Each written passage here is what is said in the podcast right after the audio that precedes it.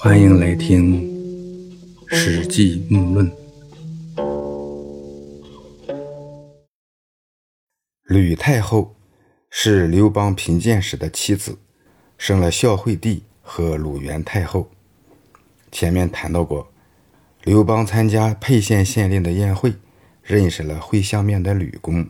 吕公决定把自己的亲生女儿吕雉嫁给当时还是泗水亭长的刘邦。吕雉呢，字娥须，是砀县单府县人，也就是现在的山东单县人。刘邦后来当了皇帝，吕雉当然也就成了吕后。再后来，吕雉的儿子刘盈做了皇帝，也就是孝惠帝。吕雉自然也就成了皇太后。鲁元太后，也就是鲁元公主，刘盈的姐姐。柏杨翻译的《资治通鉴》里说，鲁元公主叫刘乐。公主后来怎么成了太后？这个不好理解。莫非是刘家女儿又嫁给了刘家男人？老穆稍后会谈到。我们要知道，史记中这些人物的称呼。是司马迁记述的当时世人对前人的称呼，这些称呼体现的是这些人物经历不同时期到西汉的时候，当时世人或尊崇或贬低的主流称谓。比如刘邦开始叫刘季，后来称刘邦、汉王、高祖，啊，还有高帝，啊，不同的视角有时会称其为上、圣上、陛下。人物呢是不变的，称谓呢是变化的。啊，老穆呢，以不变应万变，这里呢以姓氏为主，以不同视角的称呼为辅，这样呢更能原本的反映实际中记述的人物和故事。等到刘邦当了汉王，又娶了定陶人戚姬，喜欢宠幸，给他生了儿子刘如意，也就是后来的赵王赵隐王。孝惠帝刘盈为人仁慈软弱。刘邦觉得他不像自己，常常想要废掉太子，改立自己和戚姬的儿子刘如意为太子，因为刘如意更像自己。戚姬姓，常从上知关东，日夜提气，欲立其子为太子。啊，就是戚姬呢，深得刘邦的宠幸，经常跟随刘邦到关中地区，他没日没夜的啼哭啜泣，恳求刘邦。想让他的儿子刘如意取代刘盈做太子。吕后年长，常留守，西见上，译书。啊，就是吕后呢，年纪大，经常留守在宫中，很少能见到刘邦，也就更加和刘邦疏远了。刘如意被立为赵王以后，几代太子者数亿，就是好几次，差点就取代了刘盈做太子。全靠大臣们极力争取，到后来呢，张良策划此事，刘盈的太子地位才没有被废掉。张良用的是什么计策？稍后也会谈到。另外呢，老穆明显感觉到《史记》这个吕太后本纪第九这部分内容呢，其章法和言辞风格出现很多不同，哎，和原来的相差很多。啊，相信呢，你如果读几遍原文，也会有这种感觉。啊，如果你感兴趣，可以留言探讨。吕后为人刚毅，啊，说吕雉啊，为人刚强坚毅，辅佐刘邦平定天下，所诛杀韩信、秦布、彭越那些大臣，也都是他出的力。吕雉呢，有两个哥哥，啊，都是刘邦部将。吕雉的大哥周吕侯吕泽为国而死，吕泽的儿子吕胎被封为厉侯，儿子吕产被封为焦侯。吕雉的二哥吕氏之被封为建成侯。汉十二年，也就是公元前一九五年四月甲辰日，刘邦死于长乐宫，太子刘盈承袭帝号，做了皇帝。到这个时候呢，刘邦有八个儿子，庶长子刘肥是刘盈的同父异母哥哥，刘肥呢被封为齐王，其余都是刘盈的弟弟。戚姬的儿子刘如意被封为赵王，伯夫人的儿子刘恒被封为代王，其他妃嫔生的儿子之中，刘辉被封为梁王，刘友被封为淮阳王，刘长被封为淮南王，刘建被封为燕王。啊，这里的妃嫔按周朝制度，天子的正妻原配是后，其他的妾室就是嫔妃啊、妃嫔。秦始皇统一六国后，改天子之号为帝，帝的正妻呢称为后，比皇后低的诸侯王的妻子称为妃。刘邦的弟弟刘交被封为楚王。刘交的儿子，也就是刘邦侄子刘濞，被封为吴王。非刘氏的功臣破军吴瑞，他的儿子吴臣被封为了长沙王。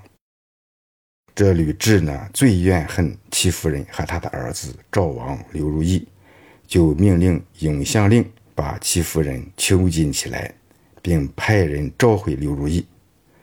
意思是呢，囚禁母亲，啊，再召回儿子一起收拾了。这里的永巷呢，就是宫女居住的地方，啊，后来改为掖庭，由掖庭令来管理。去召回刘如意的使者往返多次，赵国丞相建平侯周昌对使者说：“高皇帝把赵王托付给我，赵王年纪还小，我听说太后怨恨戚夫人，想把赵王招回去一起杀掉，我不能让赵王回去。”况且呢，赵王又有病，不能封赵。这个周昌敢这样多次顶着吕后的意志，不让刘如意回京啊，这是有背景和原因的。啊，刘邦呢，他喜欢赵如意，立如意呢为赵王。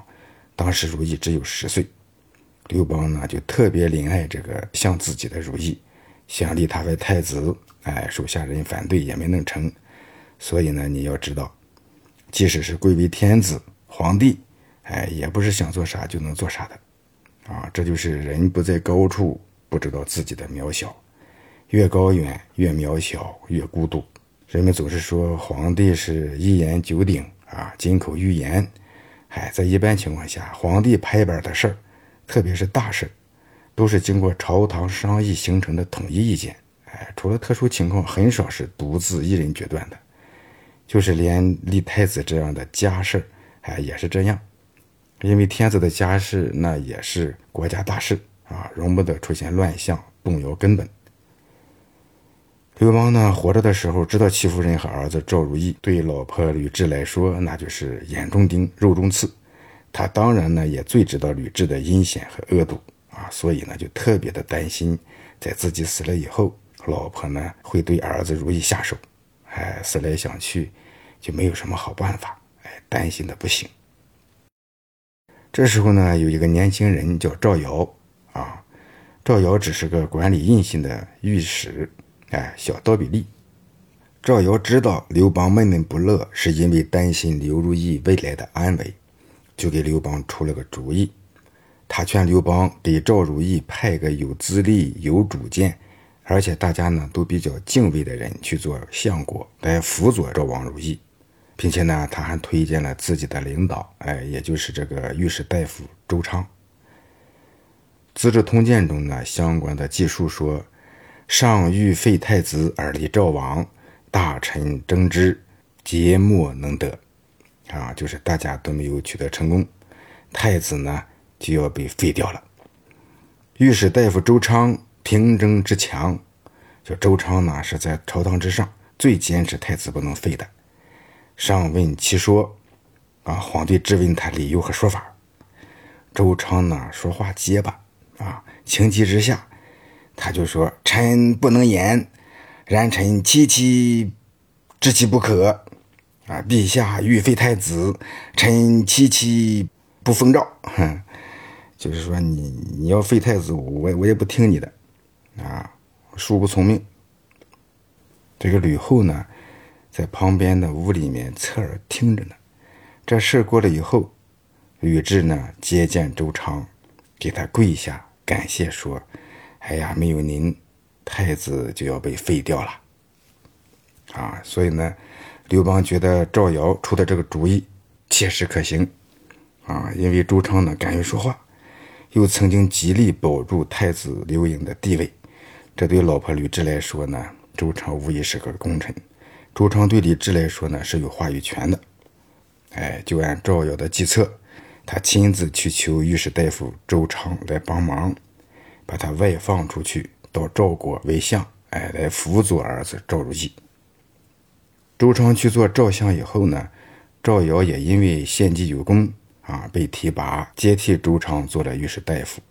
这对于他这个资历又浅又年轻的人来说，那是破格适用啊。赵尧呢还在讨伐陈豨的时候立功封侯。周昌受刘邦的托付来辅佐和保护刘如意，多次顶着吕后的懿旨，不让赵王如意回京。啊，这让吕雉非常的恼怒，就派人去召回周昌。周昌这个相国呢，被征召到长安，吕雉派人再去召回赵王刘如意。如意回来还没有到地方，啊，慈爱仁厚的刘盈知道母亲吕后恼怒，自己去到坝上迎接刘如意，和他一起回到宫中，自己和如意同起同睡同吃同喝。哎，太后呢？想要杀如意，也找不到下手的机会。孝惠元年，也就是公元前一九四年十二月，刘盈凌晨出去射箭，刘如意呢年幼不能早起，太后呢就听说了，他只是一个人在，就派人拿去毒酒让他喝下。哎，等到天亮，刘盈回来，赵王刘如意已经死了。啊，这以后呢？又调任淮阳王刘友去做了赵王。周昌在赵王刘如意死后呢，也称病隐退啊，不再上朝。三年后去世。吕雉呢，因为周昌力保刘盈太子地位有功，也就没有加害于他。这年夏天，吕雉下诏封李侯吕泰的父亲吕泽为灵武侯。吕雉随即派人砍去戚夫人的手和脚，挖去眼睛，熏聋耳朵，灌了哑药，扔到厕所，起名称他为人彘，彘就是猪啊，也就是人猪。过了几天，吕雉叫惠帝刘盈去看人猪，刘盈看了后问起来，才知道这人猪就是戚夫人，于是失声痛哭。啊，因此就病倒了，一年多都没有起来。啊，刘盈派人告请太后说：“啊，这不是人干的事啊！我作为你的儿子，再也不能治理天下了。”啊，刘盈从此每天饮酒，放纵作乐，不听朝政，啊，成了固病顽疾。孝惠二年，也就是公元前一九三年。楚王刘交、齐王刘肥都来长安朝见。啊，十月，惠帝刘盈与齐王刘肥在太后吕雉面前宴饮。刘盈觉得齐王刘肥是自己的兄长，哎，就把他安排在上座。啊，这就是按家人的理解。吕雉呢，大怒，啊，就叫人倒了两杯毒酒放在面前，命令齐王刘肥站起来献酒祝寿。啊！刘飞站起来，这惠帝刘盈也站起来，都端起酒杯，想要共同向母后吕雉献酒祝寿。吕雉呢就害怕了，径自起来打翻了刘盈手里的酒杯。刘飞觉得这事儿很奇怪，因而没敢喝这杯酒，假装喝醉了离开宴会。事后打听才知道那是毒酒。啊！刘飞感到害怕。觉得自己啊在长安是难以脱身啊，为此呢十分的忧虑。